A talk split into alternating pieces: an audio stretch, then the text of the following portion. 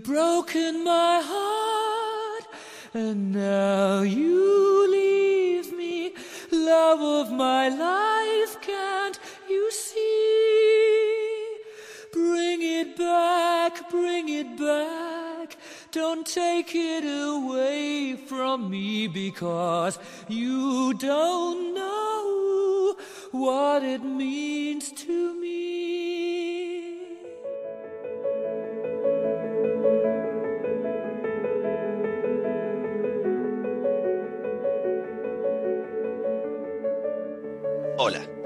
Nombre es Matías Rosa y este es un nuevo capítulo de ¿Y ahora qué?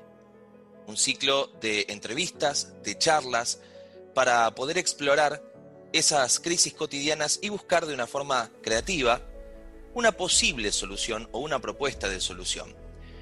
El tema que hoy nos reúne es el amor, algo tan hermoso como complicado. Y hablando de hermoso, o de hermosa, en este caso tenemos una hermosa persona a quien convocamos para poder hablar de este tema. Es periodista, escritora y experta en nuevos paradigmas. Durante más de 15 años trabajó en las plataformas digitales de clarín.com como redactora, de ciudad.com y de telefe.com como editora periodística. Colaboró en radio y en televisión como columnista y fue pionera blogger. De esa experiencia surgió su primer libro, Quiero un novio, la verdadera historia de una mujer sola pero enamorada, que se reeditó como ebook 10 años después, recomendadísimo además. Este trabajo reorientó su actividad como comunicadora hasta volcarse en una actividad terapéutica. Su segundo libro, Amar Mejor, refleja el método desarrollado a partir de años trabajando relaciones. Actualmente y desde hace más de 10 años asesora sobre nuevos paradigmas a nivel personal, vincular y grupal. En 2018 trabajó en el Departamento de Comunicación de Llorente y Cuenca, donde colaboró en proyectos de prensa y contacto estratégico con los grandes medios. En 2019 creó y fundó Pegá el Salto, un nuevo sistema completamente disruptivo, diseñado para acompañar, guiar y sostener grandes procesos de cambios en personas, empresas y agrupaciones. Bienvenida, Lorena, ¿cómo estás? Hola, Matías, qué gusto. Cuánta cosa hecha, ahora que lo decís así, la verdad es que sí. Es un, es un, repaso enorme, enorme. Luego vamos a hablar sobre algo que está fuera de este, ah, de este breve resumen, que tiene que ver con, con las almas eh, y ese complejo bagaje que, que vos eh, venís desarrollando. Pero bueno, para adentrarnos en, en esto del amor, que tal vez es la crisis por la que todos en algún momento pasamos, ¿no? Es algo tan eh, histórico y eterno como la vida y la muerte. Y creo que tiene mucho de las dos cosas. mucho de las dos cosas. Eh, se me ocurrió para organizar la charla hacer todo el cuentito de cómo arranca el amor, ir sacándonos eh, algunas dudas de tanta experiencia que vos tenés al respecto de cómo arranca el amor, cuánto de utopía y cuánto de realidad hay en ese primer encuentro, y luego cómo se van dando las distintas situaciones caóticas que forman parte de cualquier amor. Siempre nos referimos al amor de pareja, lógicamente, eh, porque el otro, bueno, es familiar, es otra historia.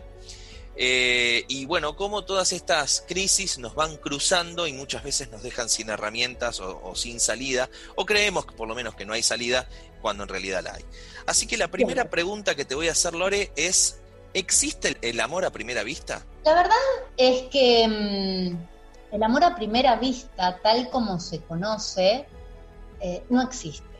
Ahora, vos me vas a decir, ¿cómo puede ser que yo veo a alguien y siento cosas y me pasan cosas? Sí, eso sí existe. Las conexiones a primera vista existen. El amor a primera vista es otra cosa que ha sido muy distorsionada y que forma parte de justamente, vos utilizaste la palabra clave en torno por lo menos al amor que yo, eh, que yo analizo, y que es el cuento. Vos dijiste, acá vamos a contar el cuento que nos contaron sobre el amor. Y una de las partecitas que nos contaron sobre el amor tiene que ver con esto, con el flechazo con Cupido mandándote una flecha, vos siendo atravesado y no teniendo eh, nunca más posibilidad de escaparte de esa flecha. Entonces, el amor a primera vista como tal no existe. Existen los reconocimientos de almas. Pero el amor, como nos quisieron contar, este de que en realidad vos lo ves, el de... La verdad es que no, forma parte de la distorsión. Yo creo que lo que tenemos que ir quitando es justamente la distorsión que se creó con respecto al amor que tiene que ver con el amor romántico. Acá, si me permitís, voy a hacer una diferencia entre lo que es el amor real, verdadero y consciente, y el amor romántico, que es el amor chiquito, barretita, que nos contaron y nos hicieron creer que en realidad tenía que ver con el único amor posible.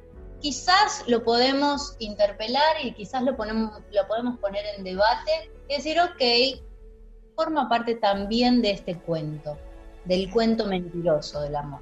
Del cuento mentiroso. Eh, a propósito del cuento mentiroso, las distintas generaciones tenemos una diferencia eh, a veces marcada de lo que es el relato vigente o de moda. La conclusión que yo saco es que hoy se vive tal vez un amor que para lo que nosotros hemos escuchado o el relato que nos han instalado es más liberal. Habría que ver qué, viene después de esto, ¿no es cierto? Pero este, por ahora, para, para quienes eh, hemos escuchado a nuestros padres estar casados 50 años o nuestros abuelos 80 eh, años juntos y demás sin separarse y entre comillas, y yo lo pondría entre signos de interrogación, no peleados nunca. Mm, claro. No sé, mm. pero el relato decía eso. Claro, un amor que, que, haya que renovarlo cada 15 minutos, un amor de Instagram, un amor donde tal vez un me gusta puede generar una crisis y es raro de percibir he iniciado algunos romances a través de las redes sociales, pero soy de otra época, donde la red social era una novedad. Hoy hay muchos chicos que ya se criaron con las redes sociales, entonces la verdad que no podría opinar del tema. Hay un relato histórico, en blanco y negro, de películas de Hollywood, si querés, que habla de este flechazo que vos decís y también de una suerte de compromiso eterno ¿no? Del amor para toda la vida, del proyecto de familia también, que es una carga pesada, si uno ya lo escucha ya es pesado, eh, donde me quedo con vos hasta que la muerte nos separe. Y acá no estamos hablando de religión, ¿eh? Nuestros abuelos probablemente han festejado sus bodas de plata, algunos sus bodas de oro han tenido la posibilidad, y, se besan entre arrugas diciendo, eh, lo logramos, hemos transitado muchos años sin separarnos. Pero en realidad, en la época de ellos, la separación no era una opción. No, no, no, no la podían ni pensar. No la podían ni pensar. Entonces ahí lo empezamos a poner en duda. Una generación posterior, yo tengo 40, así que me estoy refiriendo a las de mis viejos, la separación ya era un hecho, pero estaba mal vista. Con lo cual tampoco había muchas opciones y había muchas relaciones tóxicas por la no separación, por esa no viabilidad. ¿Era eso o la condena social? La condena social. Hoy vivimos una época donde los tabúes no son tan firmes y por lo menos están sometidos a más cuestionamiento. Entonces, esos amores de otra época, los amores de Hollywood, ¿se pueden dar en la vida real? Yo creo que eh, vuelvo a lo mismo, y es que estamos siendo testigos de un cambio de paradigma mundial en todos los aspectos, Mati. Y este cambio de paradigma mundial en donde los trabajos ya no son los mismos, en donde el sistema de salud ya está viendo, está siendo de alguna manera debatido, el de educación, todos los grandes temas están puestos en tela de juicio. Y el amor también. El amor, como lo conocemos hoy, yo creo, y es por lo menos por lo que trabajo todos los días, eh, está completamente distorsionado está en transición, está evolucionando. Estamos saliendo de un cuento muy rígido, muy hollywoodense, muy para toda la vida, y estamos tratando de ponerle más conciencia al amor. ¿Qué es ponerle conciencia al amor? ¿Es em, tratar de levantarse gente en Instagram? Y no. Es tratar de ver cómo me acuesto con, toda la cuadra para ver a quién elijo o para que en realidad la otra persona eh, me haga sentir un poco más linda, o un poco más lindo, o reconocida, o libre, y la verdad que tampoco. Yo creo que estamos viviendo en transición, estamos yendo hacia un lugar en donde supuestamente parece que hay más libertad, pero estamos siendo esclavos de lo mismo, que es de la falta de conciencia en lo que realmente significa el amor. Y cuando me refiero a la conciencia de lo que realmente significa el amor, es empezar a, pensar en el amor con seriedad, empezar a entender lo sagrado que es y que de alguna manera no tiene que ver ni con el tiempo transcurrido, ¿sí? porque cuando nuestros abuelos no se separaban y se casaban para toda la vida, privilegiaban la cantidad de tiempo al aprendizaje. Y yo creo que tenemos que empezar a ver que cada relación es única, que cada relación te marca en la vida, que cada relación tiene un aprendizaje y un tiempo de aprendizaje. Los grandes problemas surgen cuando queremos estirar como si fuera un chicle ese aprendizaje por demás. Hay aprendizajes que terminan a los 20 años, hay otros que terminan a los 2 años, hay otros que terminan a las 48 horas, pero cuando seguimos estirando el aprendizaje es cuando se convierte en un amor tóxico. Entonces, nos falta mucho camino todavía desandar para entender verdaderamente cuál es la naturaleza del amor y para no confundirlo con cualquier cosa, como vos bien dijiste. Y la verdad es que ahora, a ver, si me puso un corazoncito en Instagram, ¿quiere decir que me quiere? No, estamos partiendo todos de las mismas heridas no sanadas. Entonces, gracias a esas heridas, confundimos al otro con nuestro objeto de deseo cuando en realidad lo único que no estamos haciendo es sanar a ese niño herido, a esa niña herida, a esas heridas de amor no reconocido y tratamos de vuelta de llenarlo con alguna persona que se nos cruza en el camino creyendo que esa persona es nuestro amor. Y el amor solamente va a poder surgir cuando yo complete todos mis vacíos, cuando yo sané todas mis heridas o por lo menos las puse en conciencia, cuando yo entiendo que no tengo nada que completar con el otro, que el otro no me hace feliz, ni debería hacerlo, eh, sino que solamente viene para compartir mi vida y compartir mi felicidad por el tiempo que sea. Te propongo algo porque viene justo a tema. Un juego rápido. Te voy a dar algunas máximas de, meme de, Facebook, de meme de WhatsApp, y vos me decís verdadero, falso o, vamos a ponerlo en el medio, como en el PRODE, en un empate, este verdadero, falso o cuestionable. ¿Está bien? Dale. Y sobre eso después te voy a hacer una pregunta. El amor no es algo absoluto. Em, cuestionable. Si dudan que te aman, no te aman. Es verdadero. Si tu, si tu dolor no le duele, no hay amor. Falso. Falso. Bien, me gusta. Ese fue el amigo. Em, puedes admirar sin amar, pero no lo contrario. Eh, cuestionable. Cuestionable. No te necesito, te prefiero. Verdadero. Bien. El verdadero amor es horizontal. Verdadero. Amar mucho no es amar bien. Verdadero. En el amor hay que aprender a perder. Eh, falso. Falso. bueno, esto tiene que ver mucho con la historia de nuestros antepasados. Esto de los amores eternos y de 80 años. Bueno, ah. seguimos. Amar a cualquier costo no es amor. Verdadero. La dignidad no se negocia ni siquiera por amor. Verdadero. Porque viste que es muy común encontrar en las redes sociales miles de frases hermosas, sin significado. en algunos casos, a veces por querer escribir lindo, se las rebuscan y no dice nada la frase. Bueno, vos sos de postear también muchas frases, pero no de esta índole. porque yo también, eh, no, no, no, muchas de las que me dijiste las posteé. Ah, mira. Eh, sí, porque son atrapaboludos. O sea,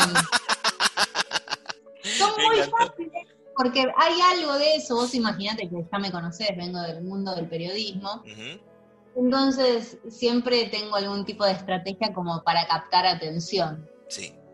Y, lo que queremos es eso, es captar atención para que después me leas el mensaje que está abajo, que es lo que verdaderamente yo escribo. Eh, aparte, Lore, si, y también te lo digo como periodista, si fuera tan fácil explicar el amor con un eslogan de 20 palabras, eh, no estaríamos dando, eh, haciendo esta charla. Mm, claramente no, pero, pero el tema del amor es un tema que nos atraviesa históricamente y no le escapa a nadie. No le escapa a nadie. Mi público, y también es un tema de debate si quisieras, mi público es un 98% de mujeres. Yo hace 15 años que me dedico a hablar del amor, de los nuevos paradigmas del amor, del amor consciente, del amor verdadero, de los vínculos de almas. Y el 98% de mi público es de mujeres, hace 15 años. Qué bárbaro. Entonces, eh, no quiere decir que los hombres no me lean, quiere decir que no participan, que no se vinculan, que les cuesta todavía un poquito más esto de conectarse con sus emociones. Sí, sumale que te digo como varón que es mucho más difícil conectarse con una mujer y hablar de tus emociones. Ahí tenés otro paradigma que es el macho argentino que también está resquebrajándose, ¿no? Por, gracias a Dios. Gracias a Dios. Está cambiando. Esto está cambiando porque yo siempre digo que, y les digo a las chicas que me siguen, que, ok, nosotras la pasamos mal, ¿sí? Eso no cabe duda, nos matan, nos violan, nos abusan, sí, pero ellos no la pasaron mejor, ustedes no la pasaron mejor, ustedes fueron condenados a cerrar el corazón. Sí. ¿Por qué? Porque tenían que ir a trabajar, porque tenían que ir a pelear a la guerra, porque tenían que ir a matar al otro, porque tenían que conseguir guita, porque tenían que salir a buscarse el mango, porque tenían que salir a cazar, a competir, a lo que sea. Bueno, eh, sumale el modelo de pater familia también, ¿no? Este, desde chiquito, aunque no quisieras, claro. Claro, tenían que ser... la cabeza de la mesa. La, leche que, viste, la, la vaca que da leche, para que todos comamos. Entonces, una gran presión y verdaderamente se sintió en que energéticamente los hombres, a nivel histórico, durante años y años, siglos y siglos, tuvieron y necesitaron, por una cuestión de supervivencia, cerrar su chakra cardíaco, cerrar su acceso a las emociones y al corazón. Por eso les cuesta tanto, porque no saben cómo no fueron educados para eso, todo lo contrario. Entonces ahora vienen las mujeres y me dicen, ay no, pero yo no puedo hablar desde el corazón y no me dice lo que siente. Pero ¿cómo te va a decir lo que siente si no sabe cómo, pobre hombre? Bueno, y te voy a, y te voy a decir otra cosa más que no sé si te ha pasado con con este, tus sesiones, pero también eh, se cuestiona muchísimo la virilidad del hombre que habla de sus emociones. Eh, quizás alguien con un poco menos de conciencia sí, porque, porque todavía hay un modelo de mujer patriarcal y machista que necesita que el hombre pise fuerte, que sea esa ideal de macho protector, contenedor, posesivo, celoso, que supuestamente le genera más seguridad. Pero el roble, ¿no? Claro, el roble. ¿Pero por qué? Porque le genera una falsa seguridad. Hay algo eh, que puede ser el modelo paterno, o lo que sea que está visto, no sé, que genera que ese hombre le dé más confianza para poder ser sostenida de alguna forma. Parece que si el hombre que tiene enfrente también se muestra vulnerable, ella no va a ser lo suficientemente sostenida como corresponde. Es toda una gran mentira que corresponde a este cuento también, ¿no? Que contaba que había un flechazo y que después el príncipe te venía a rescatar. ¿Rescatar de qué? bueno, lo estamos viendo también mucho en las películas, ¿no? hay toda una transformación social donde el hombre ya, este, digamos, es, más común que uno lo pueda ver llorando, ¿no? Gracias a Dios, sí. Hasta los superhéroes están quebrados hoy. Lo ves a Batman llorando. Es increíble eso. El, otro día miraba Iron Fist. Es un superhéroe que hace em, que sus dones tienen que ver con manejar su energía y sus emociones. Decime cuándo Superman o Batman, viste, iban a trabajar sobre sus emociones, ¿no? es que, em, bueno, al final terminamos, terminamos hablando de superhéroes, pero el superhéroe yo lo vinculo mucho con ese modelo patriarcal, machista, porque el padre es el que tiene que resolverte todo, el hombre es el que tiene que resolverte las cosas, y después en la casa es el que llega muerto por todo su peso, digamos, y todo lo tiene que resolver la mujer. Eh, me impactó mucho una publicidad que sacó hace poco SIF, que decía no me ayudes, no me ayudes, no me ayudes. Eso es un cambio radical también, que una marca que hasta hace poco, no, era Mr. Músculo, creo. Ah, Mr. Músculo, tenés razón. Mr. Músculo, justamente, que era el que venía a rescatar a la mujer. El superhéroe Mr. naranja. Músculo, ¿no? El superhéroe que venía con los músculos a rescatarla, ahora es no me ayudes, hacelo conmigo, lo hacemos juntos. Lo no, aparte está bueno discriminar, no me ayudes porque esto también es tu responsabilidad. Bueno, aprovecho esta, eh, esta reflexión como para poder irnos a la primera pausa. Eh, es una charla preciosa con Lorena Bassani y, hablamos del tema más importante del universo, ¿eh? el amor. Así que enseguida, enseguida continuamos con más. ¿Y ahora qué?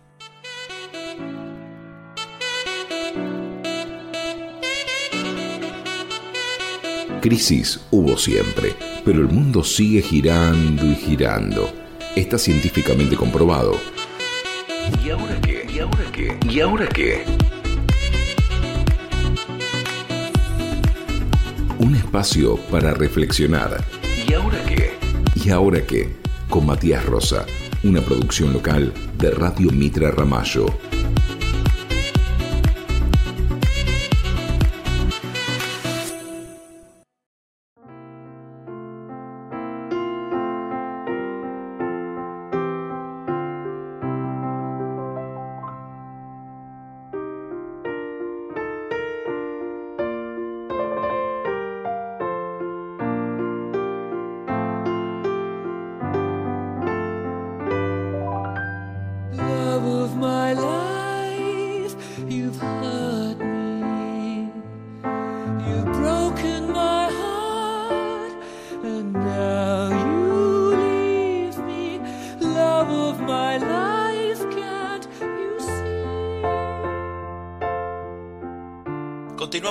Sobre el amor con una verdadera especialista, la periodista y escritora Lorena Bassani, en este segundo bloque que bueno, está marcado un poco por la continuidad del primero, en el cual hablábamos de los cambios que se están produciendo en la sociedad, en el mundo, en los modelos de hombre, en los modelos de mujer y en el modelo del amor, también, ¿no? Los cambios que está viviendo esta sociedad y que lógicamente impactan en la nueva definición del amor, Lorena. Claro, es que es tan importante, es tan grande, me gustaría que se entienda tanto esto. El cambio que estamos viviendo como humanidad, te diría que es un cambio radical y de especie humana. No es un cambio solamente de paradigma. Está ocurriendo algo muy grande en el planeta, en donde vamos a tener una visión completamente distinta de la vida y de cómo vamos a vivir y de cuáles van a ser nuestros valores y de lo que nos vamos a dedicar. Vamos a transformar nuestras vidas radicalmente y vamos a tener que estar preparados y entrenados en conciencia para eso. Y el amor no va a escapar de esta gran transformación. Y tenemos que estar preparados también, no seguir sosteniendo relaciones que no van para ningún lado, seguir sosteniendo ideales que no van para ningún lado, seguir em, abarcando estos vínculos o escapándole a la soledad a toda costa, eh, o el mito de que si uno se queda soltero en realidad es porque le, le, falta una parte del cuerpo, ¿no? O sea, le falta algo hay mucha mina que, todavía no acepta su soledad, porque no se acepta a sí mismo. Y, vamos a tener que entender que el amor que viene, el nuevo amor, tiene que ver con poner el amor propio como centro y como punto número uno de la relación que después podamos construir junto con el otro. Esto me conecta, Lore, con la siguiente pregunta que estaba, parece que lo hubiéramos guionado. Eh, está justito para preguntar, eh, si nosotros preparáramos el famoso brebaje del amor, del cual hablan muchos cuentos y películas, ¿cuánto en la mezcla, cuánto de ese brebaje sería autoestima? Bueno, para mí es el 80%. es un montón. Y yo no le diría autoestima, porque autoestima hasta me quedaría chiquito. Yo diría amor propio, autoamor. Es realmente así. Uno no puede dar ni recibir aquello que no se no da ni recibe a sí mismo. Para amarnos a nosotros mismos, Mati. No, realmente no nos enseñaron a eso. Y, te voy a superar la apuesta. Eh, nos dijeron que amarnos a nosotros mismos era sinónimo de egoísmo. Sí. Entonces, esa fue otra gran distorsión del cuento mentiroso. Vos tenías que dar todo por la persona que tenías al lado. Lo que pasa es que si dabas todo, te quedabas sin nada, incluso para llenarte vos. Y desde esa perspectiva, cualquiera podía venir a hacer cualquier cosa con vos, porque vos no eras nada. Está buenísima esta definición. Hablaba, eh, hablabas de esto y recordaba a esos caballeros que este, iban a la, a la justa, digamos, contra otros caballeros solo por sostener el pañuelo de la dama, ¿no? Eh, eran capaces de morir por amor y se le daba un valor épico a eso. Y es una tremenda estupidez, digamos. Si vos no estás vivo no vas a poder amar. Te puedo, te puedo narrar historias sumamente dramáticas de mujeres que se ponen en lugares bochornosos solamente por tener con quién salir un sábado a la noche. Y, aceptan cualquier cosa, ¿eh? Cualquier cosa. Wow. Bajo cualquier punto de vista, es más importante, ni siquiera el hombre, sentirse deseadas, sentirse atendidas, tener un hombre al lado, una figura al lado que cualquier otra cosa. Ni siquiera te diría, en serio, eh, les importa qué tipo es. Porque eso también es otra gran mentira de las mujeres, ¿no? Muchas veces decimos, estoy muerta de amor por fulano. No, no estás muerta de amor por fulano. Estás muerta de amor por lo que fulano te representa, que es tener un hombre al lado para contarle a tus amigas. Y no deja de ser un relato, ¿no? Es un relato, es un diálogo interno, solamente. Uy, mira, voy a tener con quién salir hoy. Uy, mira, tengo a quién llamar. Uy, mira, tengo a quién stalkear. Uy, mira, tengo un hombre en la cabeza para ocupar mi cabeza. No me importa si es amor, si no es amor, ni lo conozco. No sé si es de Racing, si es de Independiente. Eh, no sé cuántos hermanos tiene, me gusta, no sé qué, pero yo ya creo que es el amor de mi vida porque en realidad funciona como eso puede llegar a ocupar el lugar como si fuera una obra de teatro, bueno, me da bien el casting, lo puedo meter acá en el papel a que juegue de Romeo un ratito. Yo me quedo tranquila porque puedo ser Julieta. Y a eso le dicen amor. y recordemos que Romeo y Julieta termina de forma trágica, ¿no? Pero claro, porque nos quedamos, nos quedamos con el balcón nada más, pero terminan los dos envenenados. Se conocieron cuatro días, hermano, en un lío tremendo. Mataron 10 millones de personas en el medio. Y a eso le dijeron el gran cuento de amor de la, de la humanidad moderna. Por favor. Shakespeare no entendiste nada. No, o entendió todo. El tipo hizo un cuento bellísimo, una historia hermosa, pero nosotros le pusimos una carga eh, como si eso fuera amor de verdad. ¿Por qué? Porque había que luchar. Y hablemos de las novelas. La gente se comió el cuento de ficción del amor. Sí. Porque después, después de ver tanto a Andrea del Boca, crees que vos tenés que luchar, sostener, aguantar, pelear, combatir por el amor. Sí, le agregan una dosis de épica, ¿no es cierto? No, de drama. Y drama también. Mm. Yo justamente eh, anclado con esto, reitero, estamos conectadísimos a 200 kilómetros de distancia, estamos conectadísimos. Estás hablando y, y, casi que estás siguiendo el Word que tengo acá, tipo guion de preguntas.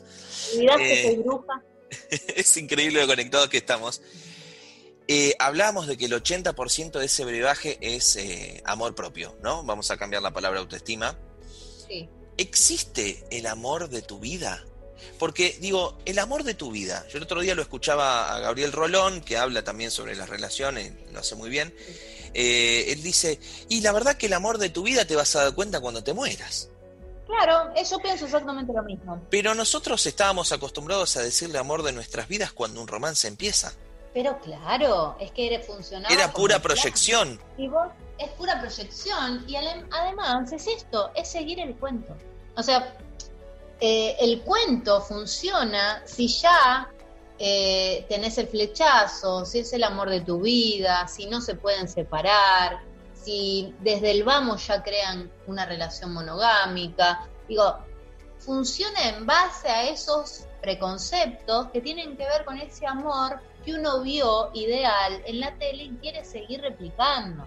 Que vio en la tele y que además leyó en los libros, que además siguió su mamá y su papá, que a la vez le cuenta a su prima, que a la vez tienen todas sus amigas. Entonces hay algo en donde no podemos escapar al relato único del amor. Cuando el amor es algo absolutamente diverso. ¿Diverso por qué? Porque es de uno a uno. Es de uno a uno. No hay posibilidad de, mm, de heterogeneizarlo, ¿no? O sea, parece que, que si vos creas tu propio sistema de amor, en realidad vas en contra del sistema del otro que ya está estereotipadísimo. Qué buena, pre- qué buena palabra esa para generar conflicto. El sistema de amor, sí, tal cual. Es un sistema de amor. No tal es amor cual. verdadero. Pero porque también hay un sistema de educación, hay un sistema de salud, hay un sistema político, hay un sistema económico y hay un sistema de amor distorsionado. Y volviendo a lo que decíamos del relato, eh, Claro. es, es un sistema de creencias que choca con el sistema de creencias del otro. Claro, y a la vez choca con el sistema de creencias del verdadero amor. El amor no es posesión, el amor no es, em, no es competir, el amor no es quedarse toda la vida al lado del otro porque hay que aguantar al otro para cumplir con el reglamento O porque no te podés separar porque si no sos un fracaso. O sea, hay un montón de cosas que hay que empezar a desmitificar, que forman parte del relato, del sistema del amor montado para bajarle el precio al amor. Te voy a preguntar algo este, que tiene que ver con ese juego de la media naranja, ¿no? Eh, que incluso se hizo una novela argentina eh, que se llamaba Naranja y Media. Bueno, ¿existe realmente la complementariedad en una pareja? ¿O es también parte de un relato? Eso de, ay, yo te quiero porque vos me complementás. No, yo creo que sí, que puede existir, que se complementen en las visiones de la vida, y eso está buenísimo. Ahora, que como ser alguien te complemente es sumamente peligroso. Yo creo que esto de la media naranja también forma parte del relato distorsionado, en donde parece que yo me tengo que cruzar con otro para que me dé algo que a mí me falta. Y entonces ahí va en detrimento de lo que hablábamos del brebaje del amor, donde cómo puede ser que si yo ya estoy completo, yo ya me amo, quiere decir que no me falta ninguna parte, que no estoy descascarado, que, que puedo caminar en mis dos pies. Y ahí sí, con esos dos pies bien plantados, puedo caminar con otro que también está completo, está plantado en sus dos pies y sabe para dónde va. No, no podemos eh, ir eh, el juego del, del estoy roto y me agarro con un roto y la verdad es que no, no suma mucho. Sí, siempre hay un roto para un descosido. Claro, bueno, y imagínate que nos dijeron eso, ni rotos ni descosidos, gente que sabe dónde, dónde va, que se conoce a sí misma, porque el gran problema es que como el humano todavía no aprendió a conocerse, quiere proyectar en el otro y que el otro venga y te diga, y sos lindo, sos bueno, sos eso, ¿no? porque nadie se lo pudo preguntar a sí mismo todavía. Entonces, no esperes que el otro venga a decirte todo lo que vos esperás que alguien te diga, decítelo vos mismo, pero primero anda para adentro y conocete. Lorena eh, Bassani, escritora y especialista, nuestra especialista de hoy, para traducirnos lo que significa el amor eh, en este programa que ahora sí se mete de lleno en la crisis. La ruptura, Sí, la separación, ¿es definitiva cuando hay amor propio? ¿Es definitiva cuando no lo hay? ¿O todo es transitorio en este nuevo amor de esta época? Podés ir y venir. Eh, mira, tiene que ver, para mí que algo se rompa tiene que ver con distintos tiempos de crecimiento. Cuando dos personas en un momento crecen juntas y después ya no crecen para el mismo lado, ahí eso es lo que se rompe, pero no se rompe nada. Lo único que se rompe es bueno, yo quiero seguir caminando al lado tuyo o no. Estamos teniendo procesos de crecimiento distintos, entonces podemos ir vos para un lado y yo para el otro. El relato también te habla de ruptura, separación, angustia, depresión. Sí, de hecho la palabra ruptura es drástica, ¿no? Es como tremenda, dramática. Yo, creo que yo creo que tiene mucho que ver con los grados de aprendizaje, de aprendizaje, de crecimiento. Si van para el mismo lado y si después la otra persona crece acompañada, eh, acompasadamente, después obviamente que se pueden volver a juntar, claro que sí, claro que sí, pero va a tener que ver con las ganas, con la voluntad y con los procesos de crecimiento y de maduración y sobre todo de cómo se vea la vida. Si vos en un momento cambiaste y te transformaste y el otro eh, no siguió esa transformación o no le gusta esa transformación o no se siente cómodo con esa transformación, y bueno, la verdad es que quizás tienen proyectos distintos y van a caminar para otros lados, pero eso no habla de falta de amor, habla solamente de que el aprendizaje mutuo llegó hasta un lugar y después hay que darse tiempo y espacio para que ambas personas puedan seguir creciendo por separado. Y en ese escenario, Lorena, ¿uno se puede volver a enamorar de la misma persona? Claro que sí, claro que sí. En todo caso, te estarías enamorando del nuevo yo de la otra persona. De la, persona que se transformó em, equitativamente con vos, ¿no? Que por ahí se fue en un momento y volvió y estaba como em, equilibrado nuevamente o con un estado de conciencia similar. Mira, las personas, esto es muy importante que te lo diga, las personas hoy por hoy se juntan por vibración. Vibración, por estado energético de frecuencia. Es como una radio. Si vos estás, por ejemplo, en la 94.3 y tu pareja está en la 107.4, la verdad es que ahí no hay vibración y frecuencia similar. Si después alguno de los dos sintoniza la radio del otro, ahí sí se vuelven a juntar. Pero hay que hacer un cambio de frecuencia, un cambio de vibración. De acá en adelante, el futuro se va a medir por el estado de frecuencia, por el estado de vibración y por la energía de las personas. Y las, los vínculos y las parejas se van a formar por una cuestión de compatibilidad energética. Y Lorena, ¿en dónde juega la dignidad en esto de, por ejemplo, el regreso, la vuelta de la relación? Y bueno, está bien, voy a sintonizar tu radio, tu frecuencia, para que volvamos a estar juntos como un acto de amor. ¿Dónde juega la dignidad no, hoy? No, no, no hay, no hay acto de amor y no es yo voy a hacer un esfuerzo para sintonizar tu radio para que las dos radios empaten. De ninguna manera. Yo me separo, naturalmente sintonizo la radio que, en la que está el otro y ahí por vibración nos volvemos a cruzar. Y si nos volvemos a cruzar, no hay una cuestión de yo vengo con la capa caída o con el caballo cansado o todos esos cuentos. Bien. Solamente la vida los acerca nuevamente. Nadie está eh, yendo en contra de su propia dignidad. Eh, no, es crecimos para el mismo lado y el crecimiento mutuo nos volvió a encontrar. Si no, no no se fuerza. Luego de la ruptura viene ese silencio, ¿no? Que quienes alguna vez estuvimos en radio te dicen, no hagas silencio en radio. Bueno, el famoso silencio de radio. ¿Por qué le tenemos tanto miedo a la soledad? Porque no nos soportamos. no nos soportamos a nosotros mismos, porque como no nos conocemos, no sabemos los lindos que somos. No nos conocemos casi nada. Entonces no podemos pasar tiempo con alguien que no conocemos y nos da miedo no conocernos. Entonces seguimos distrayéndonos con cositas para seguir en el mismo lugar de desconocimiento.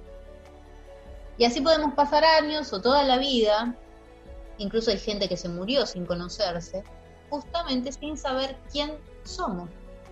No sabemos quiénes somos. No tuvimos la valentía para enfrentarnos a eso que realmente somos entonces se lo estamos pidiendo todo el tiempo a otro, incluso hasta que nos mienta. Nos completamos con la visión mentirosa que otro tiene de nosotros o que el otro proyecta de nosotros para completarnos con algo, porque nos da mucho miedo ir para adentro y buscarlo nosotros mismos. Entonces la soledad se convierte en una amenaza, en un peligro, en, en un vacío indescifrable, en donde lo único que yo puedo hacer es mirarme. Y hay veces que no quiero ver. Conocerse, ¿no? Que es precisamente una de las razones por las que hacemos este programa, que se llama ¿Y ahora qué? Y ahora vamos a una pausa. Enseguida retomamos la charla con Lorena Bassani y este tema que nos apasiona a todos, el amor.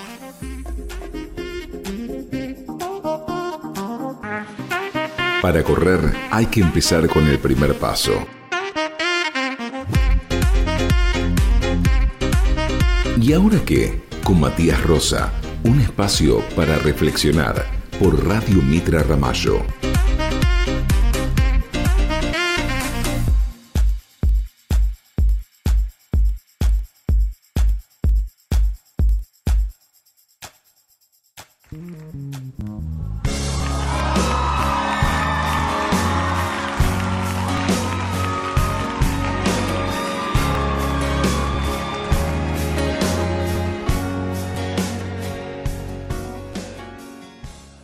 Encaramos el último bloque de ¿Y ahora qué? en esta charla tan rica, tan, tan hermosa con Lorena Bassani, periodista, terapeuta si se quiere también de alguna manera y, y especialista en el amor que nos venía adentrando en ese periodo de crisis que se da habitualmente cuando uno encara una ruptura o, o tiene que enfrentar la soledad, los miedos que eso trae, porque precisamente tiene que ver con el enfrentarse a uno mismo y también una gran oportunidad, esta es la parte positiva, de poder conocerse a uno mismo. Y yo digo, qué, difícil que es eh, poder ser honesto, ¿no? Cuando vos bien lo decías, después de la soledad que te confronta con vos mismo, que te hace ver al espejo y encontrar tus debilidades por lo general eh, y las cosas que no querés ver de vos mismo, tenés que salir con un relato marketinero a venderte como una mercancía para poder conseguir la empatía del otro y que te quiera conocer un poco más.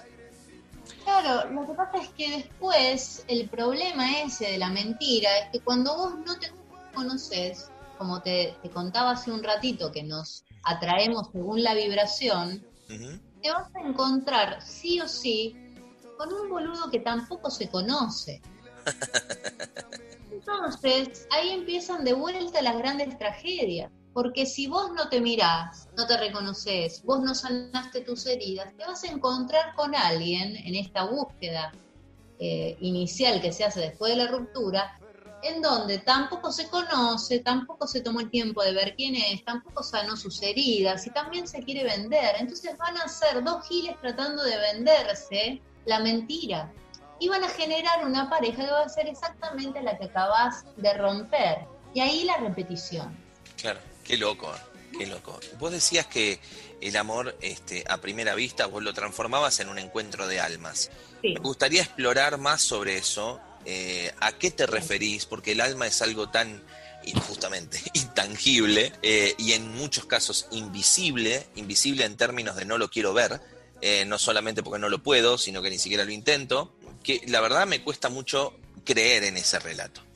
Pero bueno, convénceme. Bien, viste que nosotros tenemos, venimos acá al mundo con una familia, ya sea biológica, adoptiva, lo que sea, venimos con una familia. Esta familia es fácil de reconocer porque a uno le decís mamá, a otro le decís papá, a otro le decís hermanito, primo, tío, cuñado, lo que sea, pero todos tienen un cartelito y vos desde pequeño sabes que tal señora es tu mamá, tal señor es tu papá y así va a ser. Esta es la familia que te tocó a nivel terrenal. Pero también, como nosotros no somos solamente un cuerpo, sino que somos un alma que encarna en el planeta en determinado momento para cumplir con determinada tarea, este alma viene también con una familia lo que se conoce como familia de almas. La única diferencia que tiene la familia de almas con la familia biológica o adoptiva es que vos no creces. desde pequeño conociendo a tu familia de alma. Entonces no sabes quiénes son. Y como no sabes quiénes son, la vida lo que hace es encargarse de toparte con esta familia de almas y que vos empieces a entender qué lugar ocupa cada uno de estos integrantes en tu vida. No nos contaron este cuento, nos contaron otra cosa. Y de ahí surge esto del flechazo, ¿no? Cuando hablamos de amor a primera vista o hablamos de flechazo, yo lo traduzco como reconocimiento de alma. Esto es, me topé con un miembro de mi familia de alma. Quizás es alguien tan, tan, tan afín álmicamente como eh, lo afín que soy a mi mamá o a mi papá y forma parte del círculo chico, de la mesa chica, ¿no? Donde me junto para Navidad o donde me junto para los cumpleaños. Pero quizás también puede ser un miembro de mi familia de almas que es como un primo lejano que vive en Ituzaingó, entonces lo veo una vez por año. Entonces es menos la compatibilidad energética y de alma. Claro. ¿Entendés? Es como si fuera un árbol en donde hay ramitas que están más cerca de mi núcleo y de mi esencia y hay, ramitas que están un poquito más alejadas, pero todas forman parte del mismo árbol. Afinidad de almas se llama. Ok.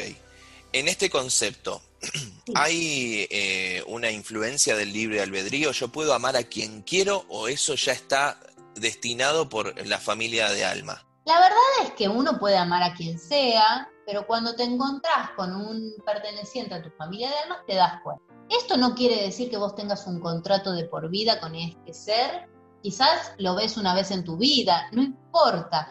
Tiene que ver con el aprendizaje, tiene que ver con cómo llega, irrumpe en tu vida y lo que hace en tu vida, no con cuánto tiempo se queda. Tenemos que empezar a cambiar los conceptos un vínculo se mide por el aprendizaje y lo valioso que fue ese aprendizaje en tu vida y lo mutuo que fue y no por justamente la cantidad de tiempo que se sostuvo el vínculo. Esto es una gran diferencia, eh, eso cambia el paradigma radicalmente. Y los vínculos de almas eh, vienen para mostrarnos que hay otro tipo de amores posibles otro tipo de amores que te muestran un amor más incondicional, un amor menos basado en lo físico, menos basado en el mandato social. ¿sí? Solamente a dos personas los une el, amor, el afecto, el cariño y listo. Y, uno no le busca más el porqué a eso. Qué interesante, que se puede hablar de esto toda la vida. Nos, nos distorsionaron tanto el cuento que yo ahora te vengo contando algo que es el ABC del mundo, ¿no? De que somos seres que no somos físicos en nuestra naturaleza. O sea, solamente venimos acá y tomamos un cuerpo prestado, pero en realidad somos un alma. Y como alma tenemos relaciones y vínculos más afines con unas almas que con otras. Qué interesante. Eh, así que me gusta estas definiciones, resalto sobre la base de lo que venimos hablando, de, que el 80% del brebaje del amor o de la receta ideal es el amor a uno mismo, que también hay una conexión de frecuencias que no siempre van de la mano, que el amor no tiene que ver con el tiempo, tiene que ver con el aprendizaje, algunas cositas que, bueno, este, ya transitando la última parte de la charla, vamos resaltando como para ir repasando y que la soledad, en todo caso, más que con miedo, se puede tomar como un desafío, ¿no? De conocerse a sí mismo para no seguir mintiéndose, si querés. Y como disfrute. También. Es que en realidad justamente es, ¿cómo no vas a disfrutar de vos en soledad con vos mismo? ¿Por qué no, lo, por qué no sucedería? Y, si sucede, pregúntate por qué no estás disfrutando. ¿Cómo alguien va a disfrutar de estar con vos si vos no disfrutás de estar con vos? Estamos todos locos. Tienes razón. Está muy vinculado a los melodramas esto. Los melodramas nos enseñaron otra cosa. Pero, pero, pero el amor que conocemos es el amor de Talía, no el verdadero. Sí, tenés razón, tenés razón. Estamos, bueno, pero viste que en muchos, en muchos aspectos del mundo estamos esperando el golpe de magia, ¿no? Eh, digo, en la economía, en la política, en, la salud ahora, tiene que aparecer la varita mágica que nos cambie para siempre, la vacuna. Siempre hay un salvador. Bueno, ese, ese cambio de paradigma es el que se viene ahora.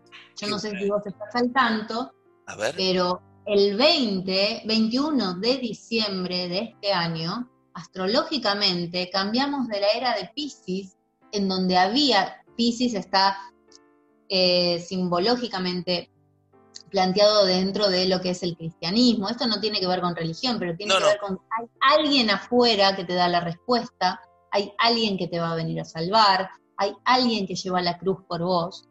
Y ahora cambiamos astrológicamente de la era de Pisces, que estuvo marcado por esta cuestión cristiana, a la era de Acuario. Lo que va a pasar es que esta era de Acuario cambia el paradigma y en vez de ir a buscar la respuesta afuera, la busca adentro. Acuario lo que hace es que vos te des tus propias respuestas, que vos te conozcas, y que asumas la responsabilidad absoluta de todo lo que te pasa en la vida. Entonces ya no hay culpa, entonces ya no hay víctima. Este es el verdadero cambio. ¿Cuánto va a durar esta era? Muchísimos años. Me encantó. como, como 600. Me encantó. Vamos a estar ahí para disfrutarla. Me quedé pensando en el brebaje del amor, Lore. Este, Para empezar a cerrar la charla, dijiste que el 80% era amor propio. ¿Y el otro 20%? ¿Qué le agregamos? Amor mutuo, que sea algo absolutamente basado en el dar y en el recibir. Sin especulación. sin especulación, que sepamos dar y que sepamos algo mucho más difícil que dar, que es recibir. Las personas no sabemos recibir, sabemos dar, pero no recibir. Es cierto. Eso es mucho más difícil, porque tenés que entregarte. Cuando recibís, te entregás al otro y estamos todo el tiempo protegiéndonos y, evadiendo esa responsabilidad de saber entregarnos con conciencia al otro. Bueno, yo creo, incluso tengo una teoría de que el sonrojarse no tiene que ver con timidez cuando uno recibe un elogio, sino con una respuesta física al bajar la guardia, a la liberación. Con protección. Claro. Ah, descanso porque no hay hostilidad del otro lado. Exactamente. Sí, sí, sí, sí. Eh, a mí me parece que, si nos basamos en el amor propio y en el amor mutuo, eh, vamos a ir por buen camino. Si seguimos echándole la culpa al otro, creyendo que el otro nos hace algo, que el otro es malo, que el otro puede, que el otro no puede, y no nos vemos y no nos damos de cuenta de que el otro es exactamente nosotros con nuestras heridas no sanadas, no entendimos nada. Claro. Bueno, este brebaje que vos decís tiene un envase que el envase tiene que ver con que no hay magia, ¿no? O sea, amor mutuo, amor propio, eh, o amor a uno mismo. Responsabilidad absoluta. Responsabilidad absoluta. Lo llenamos nosotros. Lo llenamos nosotros. lo llenamos nosotros con quienes nosotros llegamos a ser. En medida de quién vos sos, vas a tener el amor que mereces, el amor que buscas. Si te falta algo, lo vas a ver reflejado en el otro es así. Entonces anda y llenalo en vos. Que después cuando vos lo llenes en vos, te vas a encontrar con alguien tan llenito como vos. ¿Estás enamorada? No. Bien. ¿Y eso cómo te, cómo te pone ante la vida? ¿A la espera? Ojalá nunca, nunca me, me enamore nuevamente. Me parece que enamorarse es, como te decía, bajarle el precio al amor. Em, ojalá pueda amar mucho, amar más, amar mejor, pero no enamorarme. Enamorarme es un, un amor basado en la expectativa y yo ya no quiero amar así. Te digo que es como para arrancar la charla de vuelta a partir de esta definición. me encantó, Lorena, hablar con vos. Eh, me gustaría, bueno, a modo de cierre, que le cuentes a toda la audiencia qué es lo que haces y cómo se puede uno conectar con vos, más allá de los dos libros que los presentamos al inicio de la charla. Libros. Tres ah, perdón, tres, tenés Acabo razón. de sacar el último. Tenés razón, presentalo, chivialo, por favor. Bien, bueno, vamos a hablar primero de los libros. Eh, los dos primeros libros, lamentablemente, hasta nuevo aviso están eh, agotados, pero salió ahora en cuarentena eh, un libro, un ebook, porque todavía no estaban abiertas las imprentas, que se llama La puta sagrada, que, mm, que salió por editorial, editorial eh, Sudestada, así que pueden ir a la página web de la editorial Sudestada y comprarlo. es un libro precioso. Y más allá de la puta sagrada, eh, también tenemos los entrenamientos de conciencia, que pueden ser pegar el salto o amor mutuo nada, que son dos entrenamientos de conciencia que yo amo profundamente, en donde no hay horarios, no hay devoluciones, no hay seguimientos, pero vos te haces cargo de tu propio proceso de transformación, se hace durante un mes y es a través de WhatsApp. Es bien para la era eh, de Acuario, digamos. Exactamente, claro. es que son del futuro. Bien. No estamos todo el tiempo dependiendo del otro. Nos hacemos cargo de quienes queremos llegar a ser.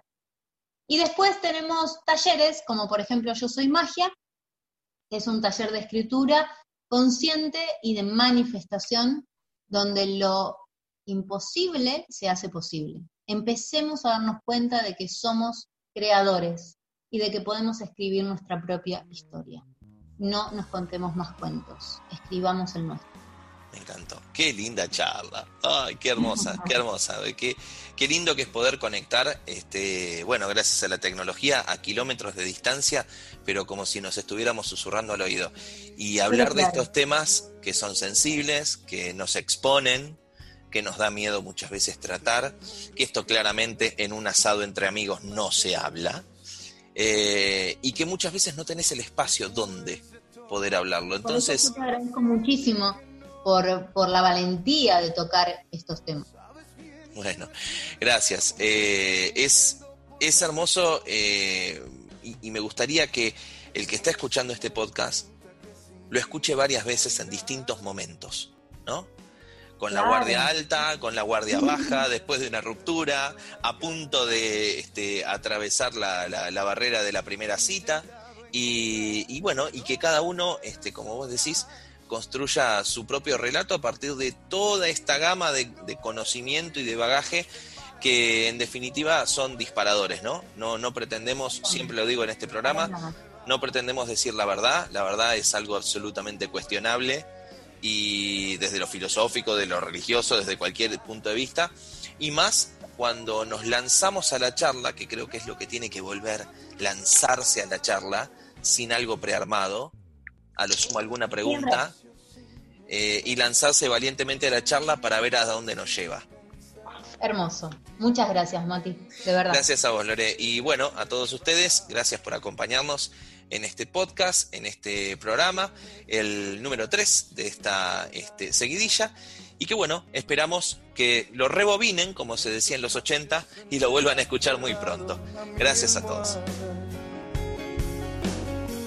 Si pudiera tan solo regresar momento. Ahora es que te comprendo, ahora es cuando te pierdo. Vuelve, que sin ti la vida se me va. Oh, vuelve, que me falta el aire si tú no estás.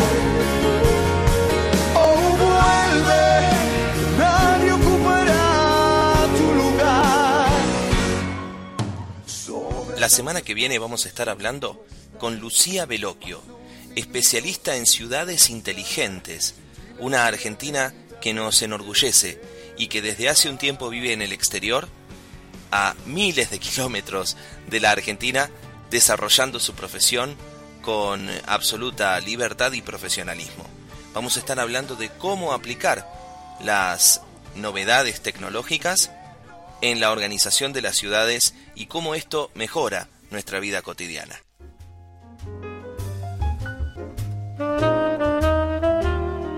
Si te gustó la charla, que no se corte. Búscanos en Spotify como ¿Y ahora qué? o ingresa en ramalloinforma.com.ar.